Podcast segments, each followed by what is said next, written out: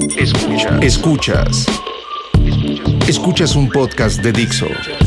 Escuchas Whisky con Luis García. Queridos escuchas, con este episodio hemos llegado a la posición número 11 en la lista de Apple Podcast a nivel nacional. Gracias, muchas gracias por escuchar. Podcast número 6. El sueño no existe. La industria del espectáculo y el entretenimiento tiende a ser un medio aspiracional. La música forma parte de este medio y a pesar de ser un arte sublime, Salvo en casos muy poco honrosos, al mismo tiempo es un negocio en el que comúnmente participan artistas y equipos de producción que tienen el deseo de alcanzar objetivos que podrían no materializarse y sin embargo son medibles, reales, poco permanentes y específicos. como el reconocimiento, la fama, el bienestar y otras metas. Es por eso que entre los que nos dedicamos a esto existe cierta idealización de nuestro trabajo y muchos intereses más profundos y complejos que el mismísimo dinero. El mundo se consume en dinero, el dinero es dinero, el dinero es dinero, el dinero es dinero, el dinero es dinero, aprende algo dinero. En este podcast nos encanta citar a MC Dinero. Gracias al reciente ecosistema que ha florecido con las redes sociales, todos somos proclives a vivir condicionados y permitir que ciertas construcciones sociales tengan mucha influencia en nuestra conducta. Dicho en pocas palabras, en esta industria y en la vida en general, nos gustan los modelos a seguir y sobre todo nos encanta soñar. El catedrático y psicoanalista Sigmund Freud decía que un sueño es la realización disfrazada de un deseo reprimido. Pero, ¿qué porcentaje de nuestro deseo es congruente con la realidad? No lo sé y a lo mejor esto es materia de otras áreas de conocimiento que no atañen a la música, pero lo cierto es que la producción es una disciplina difícil. Los que nos dedicamos a las disciplinas que se desprenden del sonido, como el audio y la música, estamos porque queremos y porque aquí nos vamos a quedar. Nos encanta este pedo. Y a pesar de que un productor siempre vive bajo cierto estrés y una alta demanda de aptitudes técnicas, creativas y administrativas, uno se la puede pasar de poca madre haciendo esto. Tal vez por eso esta profesión es muy llamativa, porque si uno aprende a aceptar sus propias capacidades y deficiencias, confiar en su equipo y a ser empático con los objetivos artísticos y profesionales del cliente, todo comienza a funcionar mejor. El trabajo se disfruta todavía más y eventualmente lo que uno sueña sucede. Yo antes soñaba poco. Desde que tengo memoria siempre quise dedicarme a la música y me acerqué a ella con ingenuidad, pero mucha capacidad de sorprenderme. Esa fue la clave. En primera instancia, la experiencia de ir al Palacio de Bellas Artes y escuchar el guapango de Moncayo a muy temprana edad me impresionó tanto que tomé la decisión de dedicarme a esto para siempre. Después, gracias a mis amigos de la cuadra, llegó a mis oídos el Nevermind, disco de Nirvana producido por Butch Vig, quien en colaboración con Kurt Cobain, Dave Grohl y Chris Novoselic logró un sonido que tomó por sorpresa no solo a mí, sino a toda una generación y se convirtió en parteaguas de la década. Así fue como decidí acercarme a la guitarra eléctrica, formar parte de una banda y eventualmente pisar el escenario. No estaba en mis planes ser productor musical, Ni siquiera sabía que ese pedo existía. pero eventualmente a la edad de 12 años, justo hace más de dos décadas, tuve la oportunidad de tocar por primera vez. El escenario era el extinto pero emblemático Rocotitlán. Cuna de proyectos como Café Tacuba, Caifanes, Molotov y grandes expositores del rock nacional. Llegué a la prueba de sonido con mi guitarra, mis cables, mi amplificador, mis compañeros de la banda y Lalo Bojorques, ingeniero en ese entonces de la maldita vecindad, nos hizo sonar tan espectacularmente que entendí el impacto de la ingeniería en la calidad de un show. A partir de ese momento investigué un poco sobre los procesos tecnológicos y creativos detrás de un fonograma y me encontré con el papel del productor musical. Ahí comenzó el sueño. Casi diario me la pasé durante dos o tres años en un prolífico estudio de grabación ubicado en Coyacán, Ciudad de México, y aprendí sobre la marcha. Posteriormente, con mayor edad y diferentes necesidades, el objetivo de vivir única y exclusivamente de la música se convirtió en una carga terrible.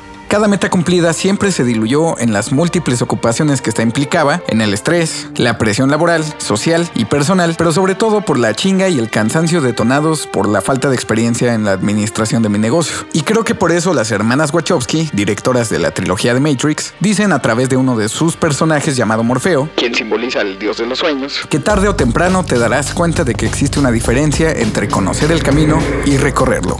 Ahora entiendo que las cosas nunca son como uno las imagina y el trayecto es mucho más intenso que la realización de lo que uno considera como un sueño. Pero esto sucede en casi todas las profesiones. ¿Cuál es entonces el diferenciador en la producción musical? Primero, La dificultad para vender productos y servicios relacionados con el arte es un poco más elevada que en cualquier profesión. Más todavía en el caso del productor, que básicamente ofrece sus servicios como cadena de suministro de un sector que por lo general está descapitalizado. Esto hace más complicado conseguir estabilidad financiera, el reconocimiento entre la comunidad de profesionales y sobre todo La permanencia dentro de la industria. por eso es fácil engancharnos con modelos de éxito muy ajenos a nuestras circunstancias, compararnos y desorientarnos con respecto a nuestra posición dentro del sector económico y cultural de nuestro entorno.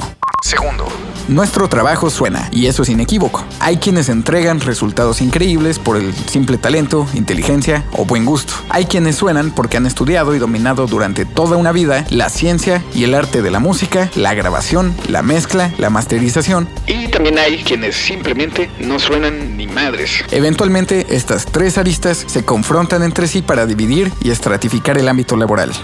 Tercero, La música, al ser transmisor de emociones, tiene la posibilidad de mover a las masas. Cuando nos toca trabajar en proyectos de mucho alcance, podemos ver muy de cerca la respuesta del público ante los estímulos que nuestro cliente les ofrece. Al mismo tiempo, somos testigos de la conducta de algunos miembros de su equipo. Y la gente que los rodea. En pocas palabras, los productores nos desenvolvemos en un ambiente muy particular y poco común, donde no cualquiera sabe manejar sus pasiones y las personas involucradas pueden manifestar patrones de conducta que francamente son Aterradores.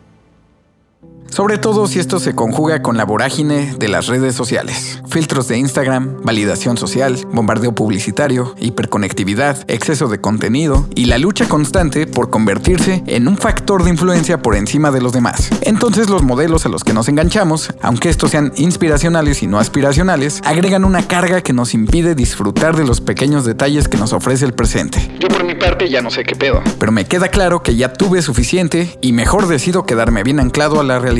Y aunque es muy poco viable aislarnos e irnos a vivir a una cueva como Zaratustra, es necesario asimilarnos como somos, tener empatía con las circunstancias ajenas, desarrollar la noción de la otredad, manejar nuestras expectativas, procurar una vida de colaboración y no de competencia, para que nuestro entorno sea un espacio con amistades nutridas por el cariño genuino O por lo menos tener interacciones sociales que nos permitan tener los pies sobre la tierra. y hacerle frente a este mundo alienante y abrumador. Así que respiremos profundo, demos un sorbo a nuestro whisky y brindemos por permanecer aquí sin que nos lleve la chingada. Porque a fin de cuentas, los sueños no existen, solo existe la música. A los demonios no hay que creerles, ni siquiera cuando dicen la verdad. Gabriel García Márquez. I'm an animal trapped in your car.